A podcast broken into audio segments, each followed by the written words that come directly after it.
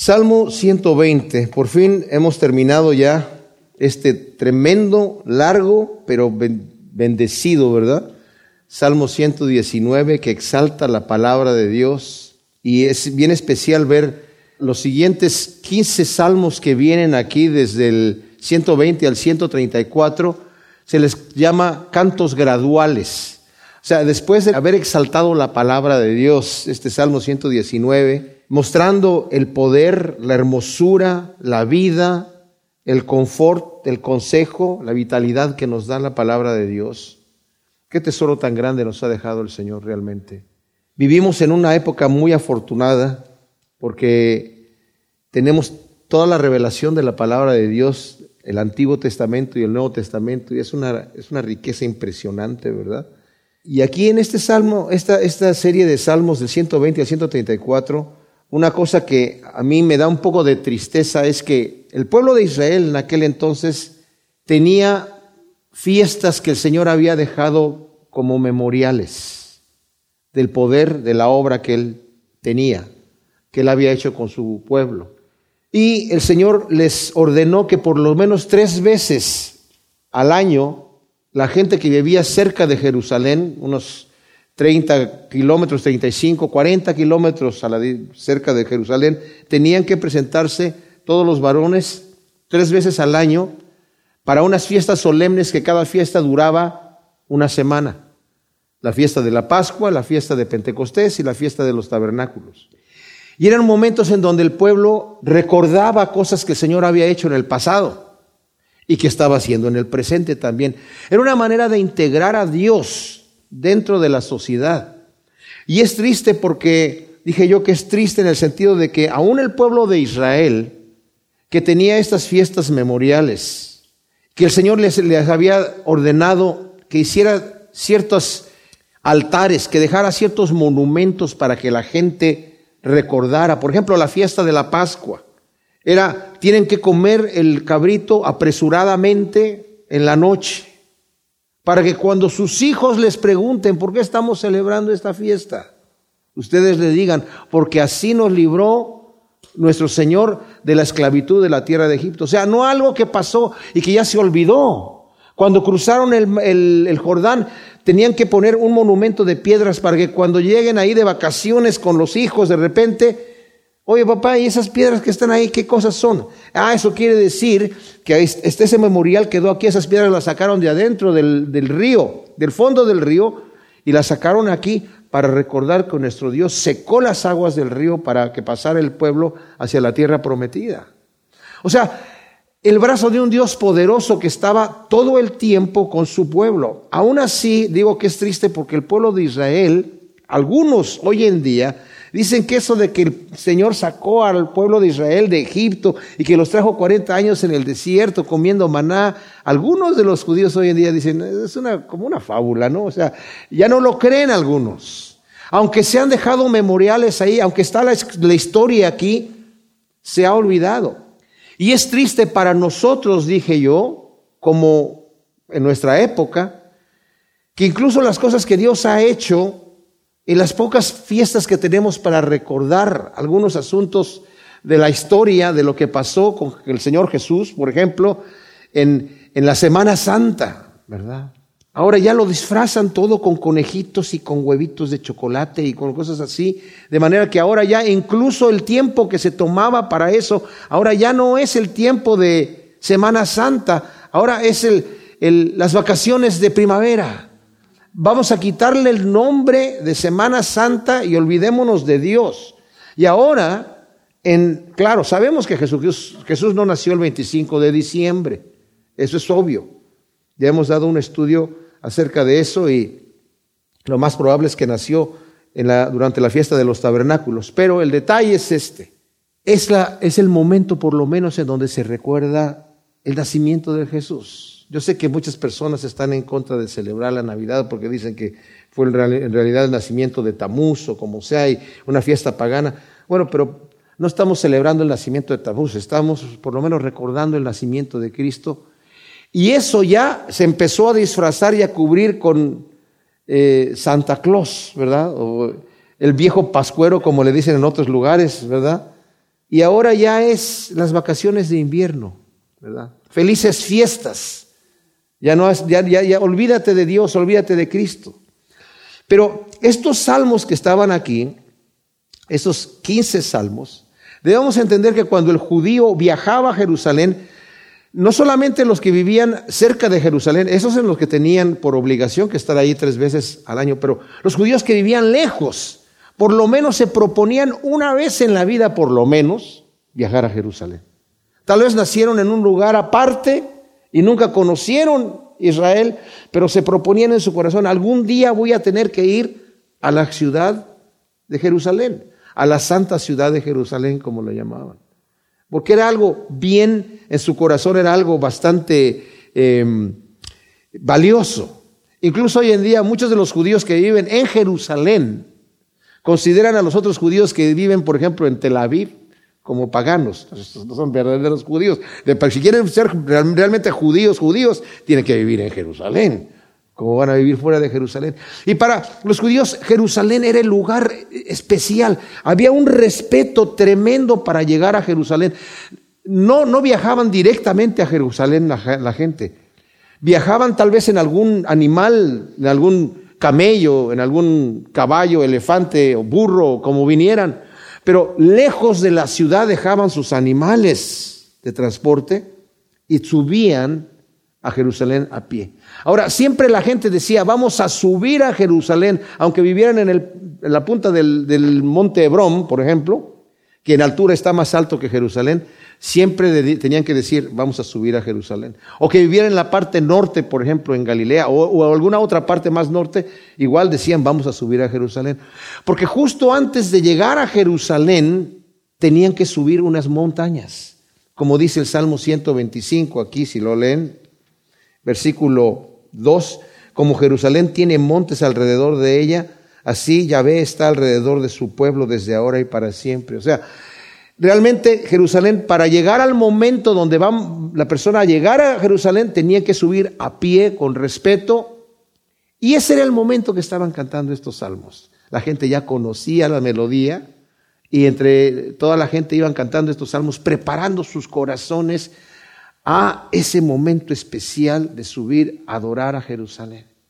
Había gente que como dije yo, por lo menos una vez en la vida, pero la mayoría de los judíos que vivían lejos procuraban por lo menos ir una vez al año a Jerusalén. Por eso vemos que en las fiestas, cuando el Señor estaba allí predicando en las diferentes fiestas, había multitudes de judíos. Durante la fiesta de la Pascua, cuando crucificaron al Señor, la ciudad de, Jerusalén estaba repleta de gente. Había muchísima gente.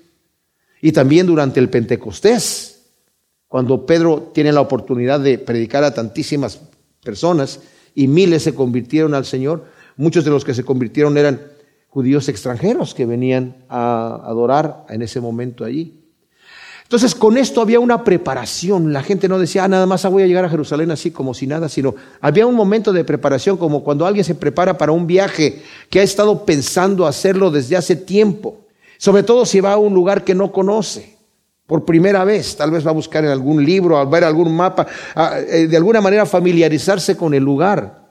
Pero el judío que venía a prepararse ya para ir a la fiesta, había esa expectativa en el corazón de emoción de llegar a, Jerusalén, no como que lo están llevando de la oreja, ¿verdad? Sino había ese deseo de voy a ir a la santa ciudad de mi Señor a adorar.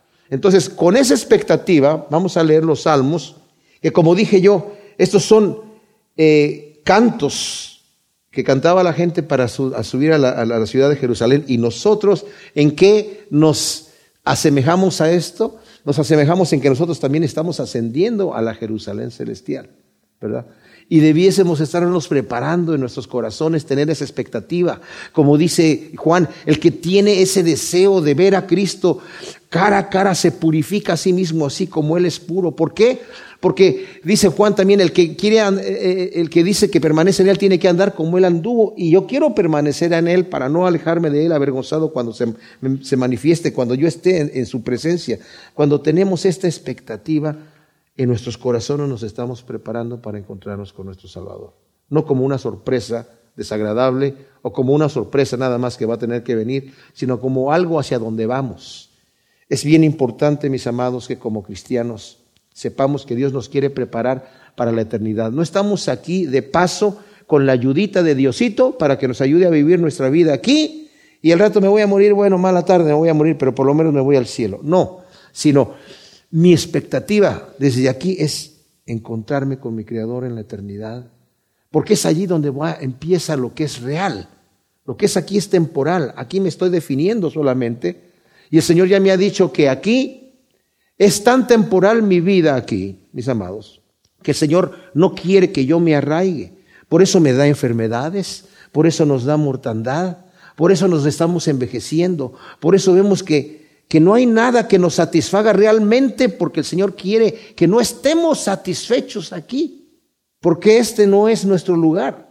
Somos extranjeros y advenedizos, vamos de paso. Y como vamos de paso, nuestra mirada está en la ciudad, en la celestial, en, en, Jerusalén celestial. Y cuando nuestro tesoro está en el cielo, nuestro deseo va a estar allá y vamos a estar mirando hacia allá. Y lo que tenemos aquí lo vamos a ver como algo que el Señor nos lo está dando para utilizarlo y para hacernos tesoros en el reino de los cielos con lo que el Señor nos da aquí, ¿verdad? Entonces, el primer salmo de esta ascensión es un salmo en donde está clamando el salmista, estoy saliendo del pueblo en donde yo estoy, que es un pueblo pagano. Estoy tal vez como extranjero en otros lugares en donde no conocen a Dios, en donde la gente es aborrecedora de Dios, pero a nosotros también, mis amados, estamos en un mundo que aborrece a Dios, en un mundo que, que, que, que no compagina con las cosas de Dios. Entonces cantamos también este, este mismo Salmo 120. En mi angustia clamé a Yahvé y él me respondió. Oh Yahvé, libra mi alma de los labios mentirosos y de la lengua fraudulenta. ¿Qué se te dará o qué te aprovechará, oh lengua engañosa, agudas saetas de valiente, forjadas con brasas de enebro? Ay de mí que estoy desterrado en Mesec y habito en las tiendas de Cedar. Mucho tiempo ha morado mi alma con los que aborrecen la paz yo estoy por la paz y si hablo, ellos están por la guerra. Ahora, este salmo, como dije yo, es único en el, en el, inicio, en donde está el salmista diciendo, ah, estoy con gente que aborrece a Dios, que aborrece la paz, pero mi, mi expectativa es llegar a adorar a la santa ciudad de Jerusalén. Entonces, dice el primer versículo, en mi angustia clamé a Yahvé y él me respondió. El salmista acude a Dios en su angustia. No está acudiendo a ninguna otra cosa. Él sabe que el único que puede librar en este momento es el Señor.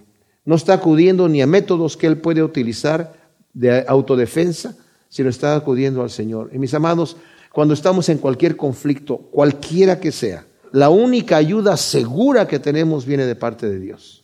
La única ayuda segura. Si confiamos en nosotros mismos, vamos a fallar. Si confiamos en otra persona, vamos a fallar más todavía. Pero si confiamos en el Señor, Él nos va a responder. Y Él nos responde, porque Él nos quiere responder. Como dice Jeremías 33, clama a mí, yo te responderé y te enseñaré cosas grandes, sublimes, ocultas que tú no conoces. Oh ve, libra mi alma de los labios mentirosos y de la lengua fraudulenta. Solamente Dios puede restaurarnos del deshonor causado por la calumnia. Cuando nosotros nos tratamos de defender a nosotros mismos, hacemos realmente un, problema mayor. Porque no, es bueno cuando nosotros tratamos de defendernos. Cuando alguien nos está hiriendo, y saben que lo más terrible es cuando empieza esa lengua a atacarnos. Pero el único que nos puede restaurar del deshonor causado por la calumnia es Dios. ¿verdad? Es el único. Y luego empieza a quejarse de, de esta lengua fraudulenta y dice, ¿qué se te dará o qué te aprovechará, oh lengua engañosa, agudas saetas de valiente forjadas con brasas de negro? O sea, ¿qué vas a sacar con estar hablando mal de mí? Está diciendo el salmista. ¿Qué vas a sacar con calumniar? La gente que calumnia trata de presentarse mejor ante los demás en comparación a la persona que está calumniando. Pero en realidad queda mal. En realidad queda mal. Porque cualquier persona que habla mal de cualquiera, queda mal. Y no tenemos nosotros derecho, mis amados, a hablar mal de nadie aunque la persona esté mal. Necesitamos nosotros dejar que el Señor sea el que acuse o el que presente, que la descubra, que la desnude, pero nosotros, aunque tengamos, nosotros sepamos de personas, de siervos de Dios que andan mal. Miren, yo conozco personas que parece que su ministerio es difamar a los demás. Pero es terrible, es terrible, ¿verdad? Yo prefiero no meter mis manos allí y dejar que el Señor sea el que haga esto. Entonces dice, ¿qué te aprovecha lengua engañosa? ¿De qué te aprovecha? Y luego este versículo 4, algunos comentaristas bíblicos lo toman como, y puede ser, como que el salmista está deseando este daño a aquella persona que, que está hablando mal. O sea, ¿qué te aprovecha? Que te lleguen las saetas agudas del valiente forjadas con brasas de nebro. O sea, las brasas de nebro es, es una madera que se quema muy caliente, pero sin flama y sin humo, y se mantiene caliente por muchísimo tiempo. Pero yo más bien pienso que este versículo 4 está hablando del daño que hace la lengua mentirosa. O sea, realmente es algo que daña mucho. Y dice el Salmo, por ejemplo, Salmo 52. Todo este Salmo habla justamente del, del Leamos el Salmo 52, dice, ¿por qué te jactas del malo poderoso? La misericordia de Elohim es continua. Tu lengua maquina destrucción, produce engaños como una navaja afilada. Has amado el mal más que el bien, la mentira más que el hablar justicia. Oh lengua engañosa, has amado toda suerte de palabras perversas, por lo cual Elohim te derrumbará para siempre y te arrastrará y te arrancará de tu morada. Él te desarraigará de la tierra de los vivientes. Verán esto los justos, temerán y se reirán de él diciendo, ved, al hombre que no puso a Elohim como su baluarte, sino que confió en sus muchas riquezas y se hizo fuerte en su maldad. Luego dice el salmista, pero yo estaré como olivo frondoso en la casa de Dios, porque en la misericordia de Dios confío eternamente y para siempre. Te daré gracias eternamente porque has actuado y pacientemente esperaré en tu nombre porque es bueno delante de tus santos. O sea, en ese Salmo 52 nosotros vemos que el salmista está confiando en el Señor, que el Señor lo va a librar de la lengua fraudulenta y pues podemos ver el fin. Ahora, Santiago en el capítulo 3 de su carta nos deja ver la maldad que hay en la lengua. Nos dice que la lengua es un miembro pequeño, pero que se jacta de grandes cosas, ¿verdad? Y si podemos leer un poquito aquí en, en Santiago capítulo 3, dice el versículo 5, Así también la lengua es un miembro pequeño, pero se jacta de grandes cosas. Mirad, cómo un fuego tan pequeño puede incendiar un bosque tan grande. La lengua es un fuego, un mundo de iniquidad. La lengua está puesta entre nuestros miembros y contamina todo el cuerpo e inflama el curso de la existencia, siendo inflamada por el mismo infierno. Ahora, cuando nos dice aquí, aquí mismo en Santiago, versículo 2 um, del capítulo 3, dice, todos ofendemos muchas veces. Si alguno no ofende de palabra, este es varón perfecto, capaz también de refrenar todo el cuerpo.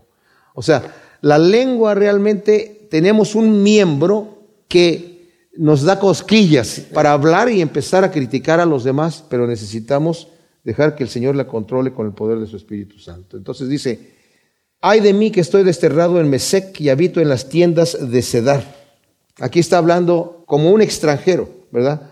Mesec fue nieto de Noé, habitó en lo que es ahora el norte de Jerusalén, en Turquía, y Sedar, hijo de Ismael, que viene a ser Arabia Saudita, donde él, al sur de Jerusalén. En, pocas palabras está diciendo, yo he habitado en ciudades extranjeras y estoy desterrado allí, he estado allí. Mucho tiempo ha morado mi alma con los que aborrecen la paz.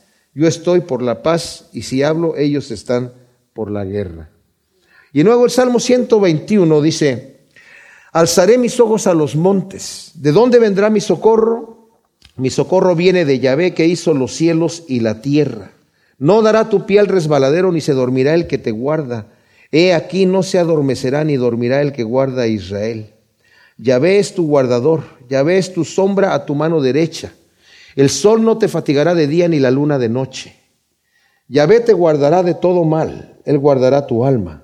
Yahvé guardará tu salida y tu entrada desde ahora y para siempre. Tremendo salmo, ¿verdad? Y este es un salmo en donde está diciendo el salmista, ¿a dónde voy a buscar yo? ¿A dónde voy a mirar? Al Señor. Alzaré los ojos a los montes. Ahora, la Biblia, em, nueva traducción viviente, traduce ese versículo, dice, levanto la vista hacia las montañas. ¿Viene de ahí mi ayuda? No, mi ayuda viene del Señor quien hizo el cielo y la tierra. Pero yo no creo que ese es el sentido del, del versículo. El versículo es, levanto mis ojos a los montes porque voy subiendo a Jerusalén y ahí están los montes. ¿De dónde va a venir mi ayuda? Mi ayuda va a venir del Señor. Él hizo los cielos y la tierra. Y no dará mi pie al resbaladero. O sea, el Señor me va a sostener.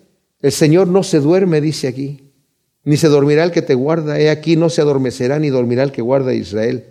Nos damos cuenta que, por ejemplo, en el, um, Elías, cuando estaba predicando sus mensajes, advirtiendo al rey Acab acerca de la maldad que tenía y de la idolatría que había en Israel, debido a su esposa Jezabel, que había de alguna manera exaltado la adoración a Baal, a las aceras, diferentes aceras que tenían allí, paganos en gran manera, Elías advierte al rey Acab que no va a llover hasta que él diga.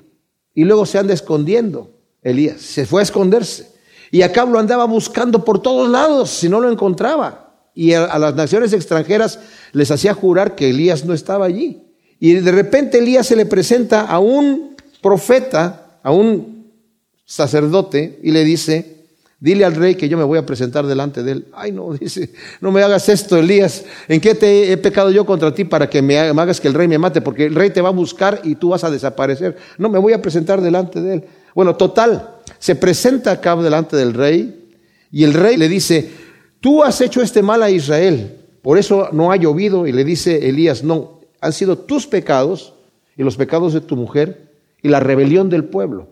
Vamos a hacer una cosa, vamos a poner en el monte, vamos a poner dos sacrificios y vamos a dejar que a ver quién nos responde el Señor. Si le responde a Baal, si Baal es Dios, vamos a adorar a Baal. Pero si Jehová es Dios, que Israel adore a Jehová. Y hacen su sacrificio los dos.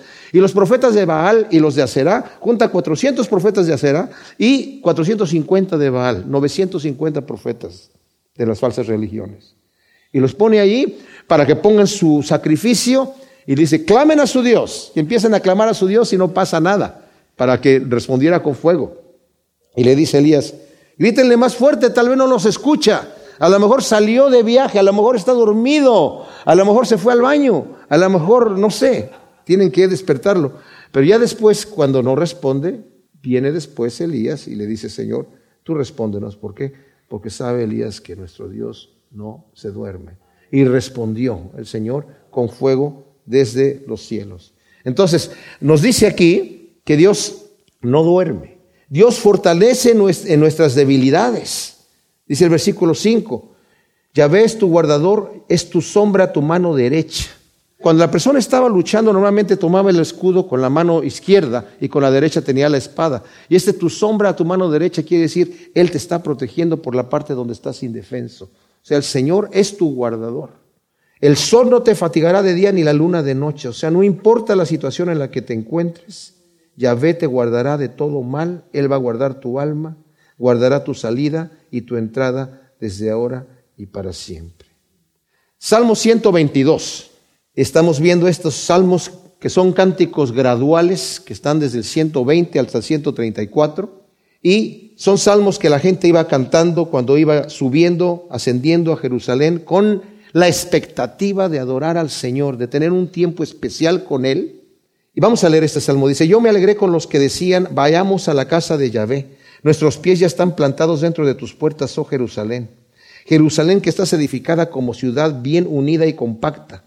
¿A dónde suben las tribus, las tribus de Yahvé? Según la costumbre de Israel, a dar gracias al nombre de Yahvé. Porque ahí están los tronos del juicio, los tronos de la casa de David. Rogad por la paz de Jerusalén sean prosperados los que te aman. Haya paz dentro de tus muros y tranquilidad en tus palacios. Por amor a mis hermanos y compañeros diré ahora, sea la paz dentro de ti. Por amor a la casa de Yahvé, nuestro Dios, procuraré tu bien. Ahora, cuando estaba estudiando este salmo, el Señor ponía en mi corazón algo especial. Este es un salmo de David. No todos los cánticos graduales son de David aquí, en este caso. Algunos piensan que sí, pero yo estoy seguro que muchos no van a ser por ejemplo, el Salmo 126 dice, cuando Yahvé haga volver de la cautividad a Sión, obviamente, o, si lo escribió David o está hablando proféticamente de que Israel va a ser cautivo, o lo están cantando los que están cautivos en la cautividad.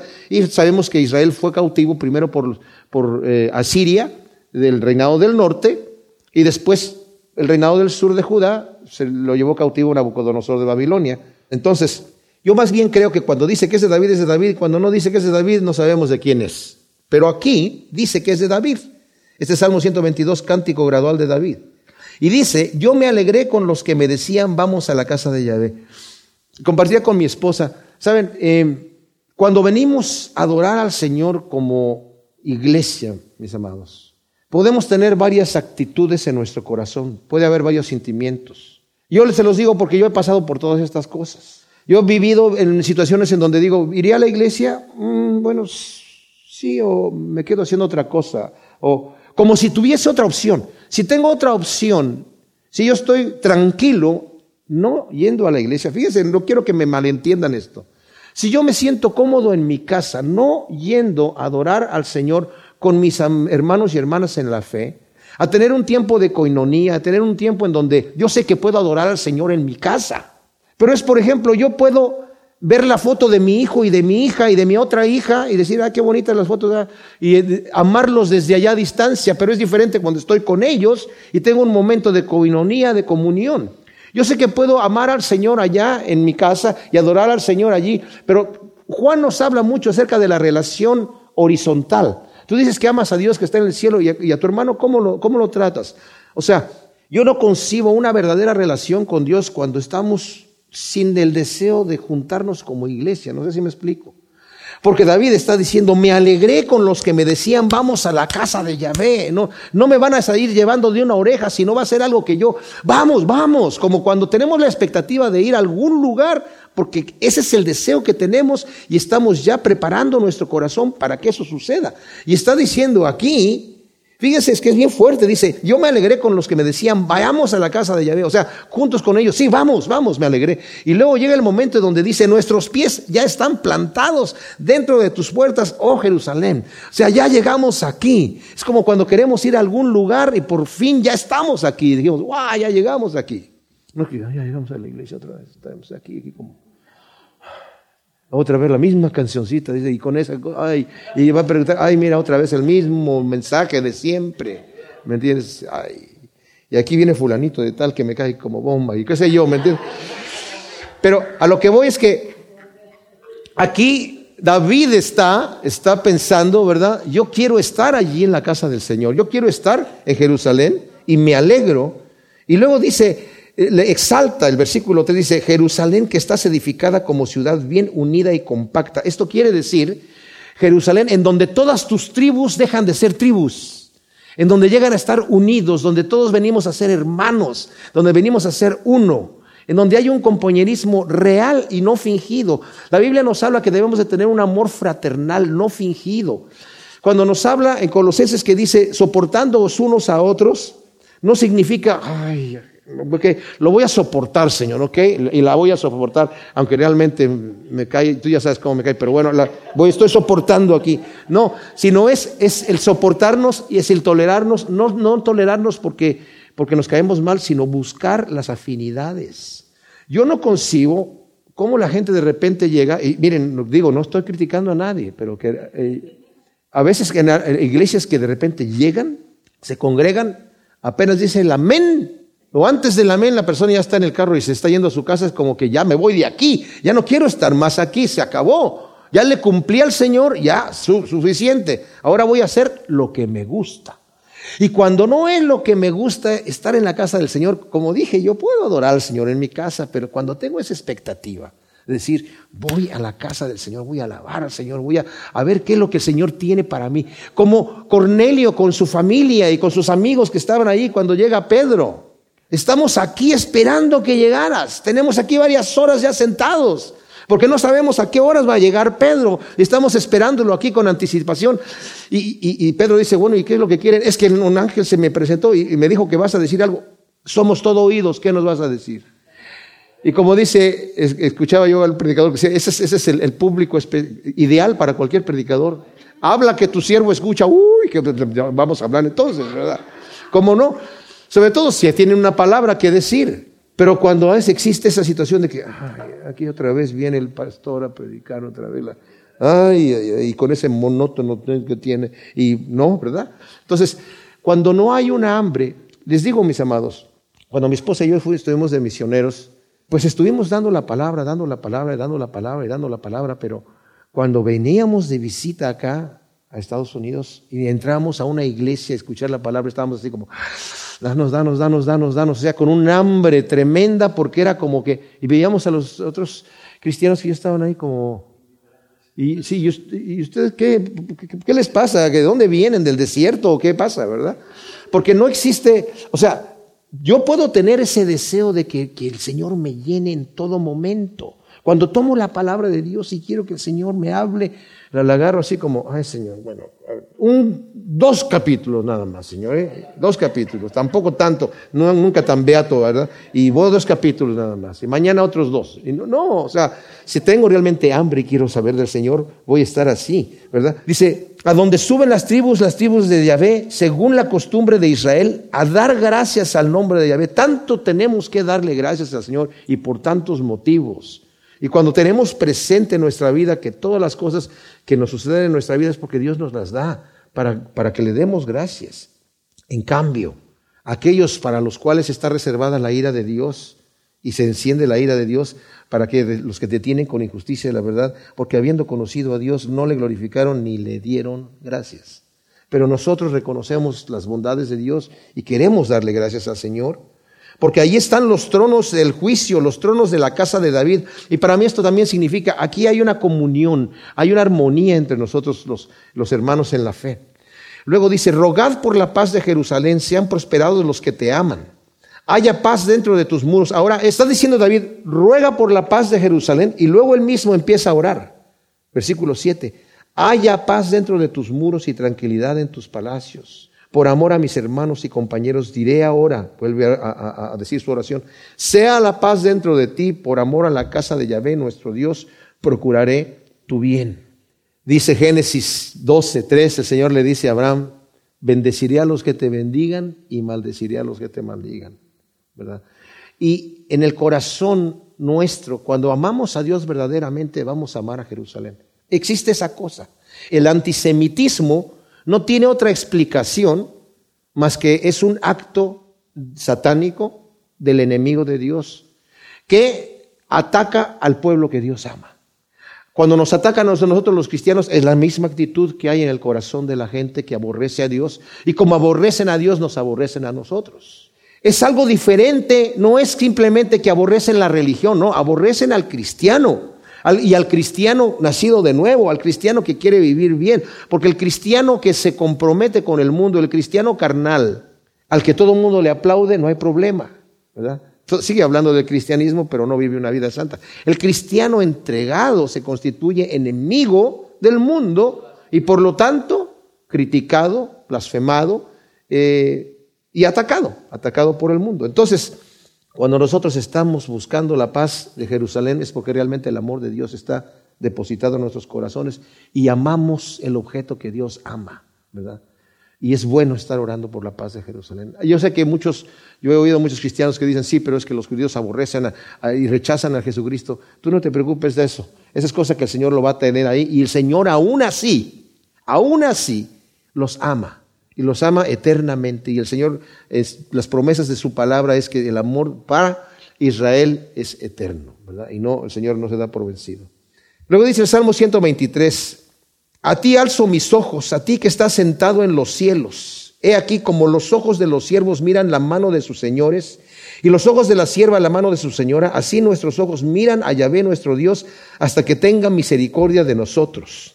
Ten misericordia de nosotros Oh Yahvé, ten misericordia de nosotros porque estamos saturados de desprecios. Saturada está nuestra alma del escarnio de los que están en holgura y del desprecio de los soberbios. Este Salmo 123, bueno, desde el 122, 123 y 124, vemos aquí, como dije yo, ese antisemitismo del cual se queja el salmista y con el cual, del cual busca la protección por parte del Señor. Entonces, aquí está, este salmo está pidiendo por misericordia. Dice, a ti alzo mis ojos, a ti que estás sentado en los cielos. Señor, solamente a ti. Nuevamente el salmista busca la ayuda y la protección solo de Dios que está en los cielos.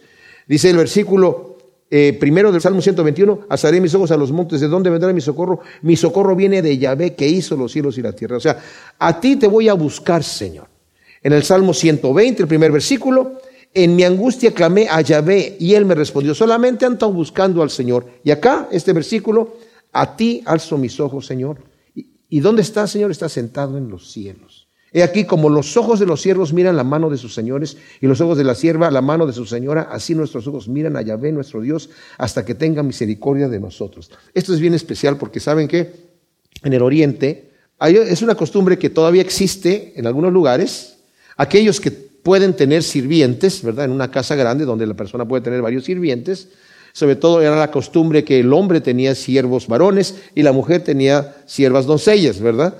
Y no había la forma eh, de comunicación que, por ejemplo, existe en el occidente. Cuando una persona tiene un sirviente, le puede decir, este, fulano de tal, por favor, me traes una taza de té, o me traes una taza, de, o tráeme mis pantuflas, o tráeme qué sé yo, ¿verdad? Pero en aquel entonces las palabras era, no era correcto que se dirigieran las palabras del, amo al siervo, sino de repente, y, yo estaba leyendo en un comentarista de, en una costumbre en el oriente que llegó él a, sentarse y de repente vio que una, una forma de, una señal con la mano quiso decir, trae, sirve, sirve el té en este momento y, y otra señal, de otra manera, trae los dulces para acá. Y de repente otra señal, ya es momento de servir la comida y otra señal, ya es momento de recoger la situación. O sea, con puras señales, entonces está el sirviente mirando la, mano del, amo todo el tiempo a ver qué es lo que el amo quiere en ese momento. Y dice, así como están los ojos de los siervos atentos a su amo, nosotros, Señor, estamos mirándote a ti hasta que tengas misericordia de nosotros. Pero eso es especial. No es que, nos, estamos, no es que estamos mirando al Señor a ver qué momento, ah, mira, ahora va a tener misericordia de nosotros. No, no, no tiene sentido. ¿Y qué estamos mirando del Señor? Sus órdenes hacia nosotros. Porque aun cuando estamos siendo perseguidos, aunque nosotros no somos semitas en el sentido de que seamos judíos por raza, somos judíos de la promesa. Y por cuanto somos judíos de la promesa, también hay un antisemitismo hacia los judíos de la promesa que somos nosotros. Y nosotros estamos mirando a nuestro Señor, buscando instrucción qué es lo que necesitamos hacer, cómo nos vamos a conducir en este mundo y de qué manera el Señor va a tener misericordia de nosotros. Porque la, forma en la que el Señor tiene misericordia es cuando Él me va a guiar y me va a llevar de un, de un lado a otro, me va a dirigir. Entonces, y luego viene aquí la oración, ten misericordia de nosotros, oye, ve, ten misericordia de nosotros, porque estamos saturados de desprecios. O sea, somos aborrecidos por el mundo. Saturada está nuestra alma del escarnio de los que están en holgura y el desprecio de los soberbios. Ahora, vamos a tocar este punto del desprecio de los soberbios cuando vayamos al Salmo 124 también, pero dejémoslo ahí en un paréntesis en nuestra mente. Salmo 124, otro canto de David. De no haber estado Yahvé por nosotros, diga ahora Israel, de no haber estado Yahvé por nosotros cuando los hombres se levantaron contra nosotros, nos habrían tragado vivos. Cuando su ira se encendió contra nosotros, entonces nos habrían anegado las aguas y el torrente nos llegaría al cuello. Las aguas impetuosas habrían pasado sobre nosotros. Pero bendito sea Yahvé que no nos entregó por presa de sus dientes. Como el pájaro que escapa de la trampa del pajarero, así escapó nuestra alma. La trampa fue rota y hemos escapado. Nuestro socorro está en el nombre de Yahvé que hizo los cielos y la tierra. Ahora, me, me, me gusta esto Versículo 8. Nuestro socorro está en el nombre de Yahvé, que hizo los cielos y la tierra. versículo 2 del Salmo 121. Mi socorro viene de Yahvé, que hizo los cielos y la tierra. O sea, las circunstancias que están acá, los enemigos nos quieren tragar. De haber no haber estado Yahvé con nosotros, nos hubiera entregado. Pero Dios está con nosotros. El Señor le dijo a sus discípulos, el último versículo del capítulo 28 de Mateo, he aquí yo estoy con vosotros todos los días hasta el fin del mundo. Y esa promesa es para nosotros. El Señor está con nosotros. Él lo ha prometido, mis amados, y está con nosotros. Pero de no haber estado, nos hubiera entregado vivo. No va a pasar nada con nosotros que el Señor no lo permita. Antes que Dios nos llame a su presencia, somos inmortales. Nuestro fiel pastor nos llevará por delicados pastos y aguas de reposo, según dice el Salmo 123, perdón, el Salmo 23, hasta que lleguemos al reposo celestial. Y claro que para llegar al reposo celestial vamos a tener que pasar por el umbral de la muerte. Pero digo, mientras el Señor no es el tiempo de llevarnos a ese reposo celestial, aquí, mientras nos tiene aquí y no es el tiempo de llevarnos, somos inmortales. Por eso, aquí dice, de no haber estado el Señor con nosotros, diga ahora Israel, de no haber estado Yahvé por nosotros, cuando los hombres se levantaron contra nosotros, nos habrían tragado vivos. La ira del mundo está contra nosotros. Se encendió y nos hubiesen anegado las aguas y el torrente nos hubiera llegado al cuello. ¿Hay persecución? Sí hay persecución. Hay una iglesia perseguida hoy en día. Y no es que Dios no esté con ellos. Ellos están en ese transcurso porque Dios les ha dado la, facultad, la valentía y la fuerza para pasar por esa prueba a, un, a una recompensa tremenda que se están cargando, se están logrando en el reino de los cielos, porque lo que nosotros padecemos aquí es incomparable con lo que el Señor nos da allá. Pero cuando nos dice aquí nuestro socorro está en el nombre de Yahvé que hizo los cielos y la tierra. ¿Saben qué? Qué triste es cuando la persona vive sin esperanza. El ateo y el impío no tienen esperanza. Qué terrible, qué terrible. Quiero leer un poco de lo que dice aquí este señor ateo, blasfemo, Richard Dawkins. Dice, no puede uno ser una persona cuerda y bien educada y no creer en la evolución. La evidencia es tan fuerte que cualquier persona cuerda y bien educada tiene que creer en la evolución. La táctica de este señor es intimidar. Decir, eres una persona cuerda y bien educada, entonces tienes que creer en la evolución. Ah, ¿no crees en la evolución? No estás bien educado, estás un poquito zafado. O sea, la intimidación no tiene absolutamente argumento alguno. Solamente intimidar, prepotencia, orgullo, ataque. No tiene ningún fundamento. Es más, esto lo saqué yo de una página en donde lo ensalzan a este amigo. Son frases de una página en donde lo están presentando como el tremendo, tremendo eh, eh, conferencista científico y todo lo demás, conocedorcísimo.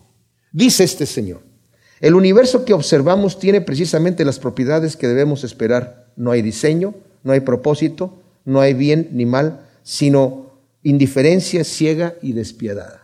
O sea, el tipo dice, no hay bien ni mal. El universo está, tiene las propiedades que debemos esperar. Mentira, no es cierto. Hay diseño, por supuesto que hay diseño, hay mucho diseño. Tan solo en la forma en la que yo me comporto. ¿Se imaginan ustedes? O sea, no tenemos tiempo de ver tanta cosa científica, pero si yo tuviese control de mis signos vitales, no sabría cómo comer, no sabría cómo digerir mi comida. Yo no sé qué hacer si en el momento que mastico, cómo los músculos van a pasar esa comida hacia el estómago. Yo no sabría cómo mover mis músculos, no sabría qué jugos necesito yo a tener. Las funciones vitales de mi cuerpo no me las ha dejado el Señor a mí para que yo las pueda controlar, porque me mato solo, me muero, no sé qué hacer. En este momento estoy hablando y yo no sé cómo se mueve mi lengua. Yo no tengo control para que yo pueda mover la lengua. No sé cómo se está moviendo. Y mis músculos, como estoy parado y cuando tomo este papel en la mano, no sé qué músculos y qué tendones estoy moviendo porque no está en mí ese poder. Yo no lo podría hacer. Me tomaría una eternidad tomar esta cosita que está aquí porque no sabría qué, cómo, cómo le hago, cómo, le, cómo hacerle. Y dice este señor que el, el universo que observamos tiene precisamente las propiedades que debemos esperar. No hay diseño, ¿verdad? Pero luego dice esto, y dice, no hay bien ni mal, y luego se contradice diciendo lo siguiente, el Dios del Antiguo Testamento es probablemente el personaje más desagradable de toda la ficción. Celoso y orgulloso de ello, mezquino, injusto, maniático del control, un vengativo limpiador étnico sediento de sangre, un misógino, homófobo, racista, infanticida, genocida, filicida, megalómano, sadomasoquista, sencillamente un matón caprichosamente malévolo. Ay, señor Dawkins, si no existe el bien y el mal, ¿cómo se le ocurre a usted hacer ese tipo de juicio? Si no existe el bien y el mal, ¿de dónde saca usted esas situaciones? Pero esa prepotencia del mundo que nos aborrece, mis amados, es impresionante. Y impresiona a nuestros jóvenes que se quedan, wow, maravilloso el hombre este. Pero Dios se revela en su nombre, su misericordia, cuando le dice a Moisés, yo soy, yo soy fuerte, misericordioso y piadoso, que perdona la iniquidad, la maldad y el pecado. Eso es lo que es Dios, no, estas mentiras que está diciendo este Señor aquí. Que no entiende lo que Dios está haciendo y no entiende cómo Dios sobra, no lo entiende. Y este amigo fue un cristiano. Y su ataque es principalmente contra los niños cristianos. haciéndoles sentir, ustedes pobrecitos son cristianos porque sus padres los hicieron cristianos. Deberían de dejarse que, que no les laven el cerebro. Además vemos el amor de Dios expresado en su forma más poderosa en la cruz de Cristo, mis hermanos. De tal manera nos ha amado el Señor que ha dado su vida por nosotros. Dice Romanos 5.8 que mientras éramos nosotros pecadores, Cristo dio a su Hijo a morir en la cruz por nosotros, mientras nosotros éramos pecadores. Pero este hombre no entendiendo eso, dice, sobre la muerte redentora de Jesús, si Dios quería perdonar nuestros pecados, ¿por qué no simplemente los perdonó? ¿A quién está tratando de impresionar? Es de suponer que así mismo, ya que él era el juez y el jurado, así como la víctima de ejecución. Pues el pobrecito no entiende la muerte vicaria de Cristo, en donde Dios en su justicia no puede simplemente perdonar el pecado y continuando siendo justo. La justicia es pagar con mal y castigar el pecado. Esa es la justicia. Si una persona mata a mi esposa y quema mi casa y de repente lo toman allí lo llevan, ¡bum! culpable. Y está delante del juez y el juez le dice, Juanito, ¿te portaste mal? Sí, señor juez. ¿Me prometes que no te vas a volver a, no lo vas a hacer? No, yo le prometo, señor. Ok, vete en paz. No, este señor me perjudicó, necesita ser castigado. Pero el Señor sabiendo eso, la paga del pecado es muerte, Él tomó la paga, como ese ejemplo que les he dado de ese juez, que en Arizona juzgó a una joven por una infracción de tránsito y le impuso la multa más alta que le permitía la ley dar por esa infracción de tránsito. Y una vez dada la sentencia, se levantó, se quitó la toga, sacó su chequera y él mismo pagó la multa porque esa joven era su hija. No violó la justicia, pero él llevó la cuenta y eso es lo que nuestro Señor nos ha hecho por nosotros. Tenemos un Dios de amor y de misericordia y no la basura que estos tipos dicen aquí, ¿verdad? Que impresionan a la gente y desafortunadamente eso es lo que está de boga hoy en día en las universidades y en las escuelas y lo que continúan hablando toda la gente, ¿verdad? Gracias, Padre, te damos por tu palabra. Ayúdanos a cantar en nuestros corazones con esos cantos, Señor, en ascenso a la ciudad celestial. Prepáranos, Señor, para encontrarnos contigo. Quita toda contaminación de pecado, quita toda carnalidad de nosotros y ayúdanos a vivir vidas santas que te agraden en todo. Perdónanos en este momento por nuestros pecados y lávanos en tu preciosa sangre, Señor. Y levanta de entre nosotros un pueblo santo, un pueblo santo lleno de buenas obras para tu gloria y para tu honra. Gracias, Señor, en el nombre de Cristo Jesús. Amén.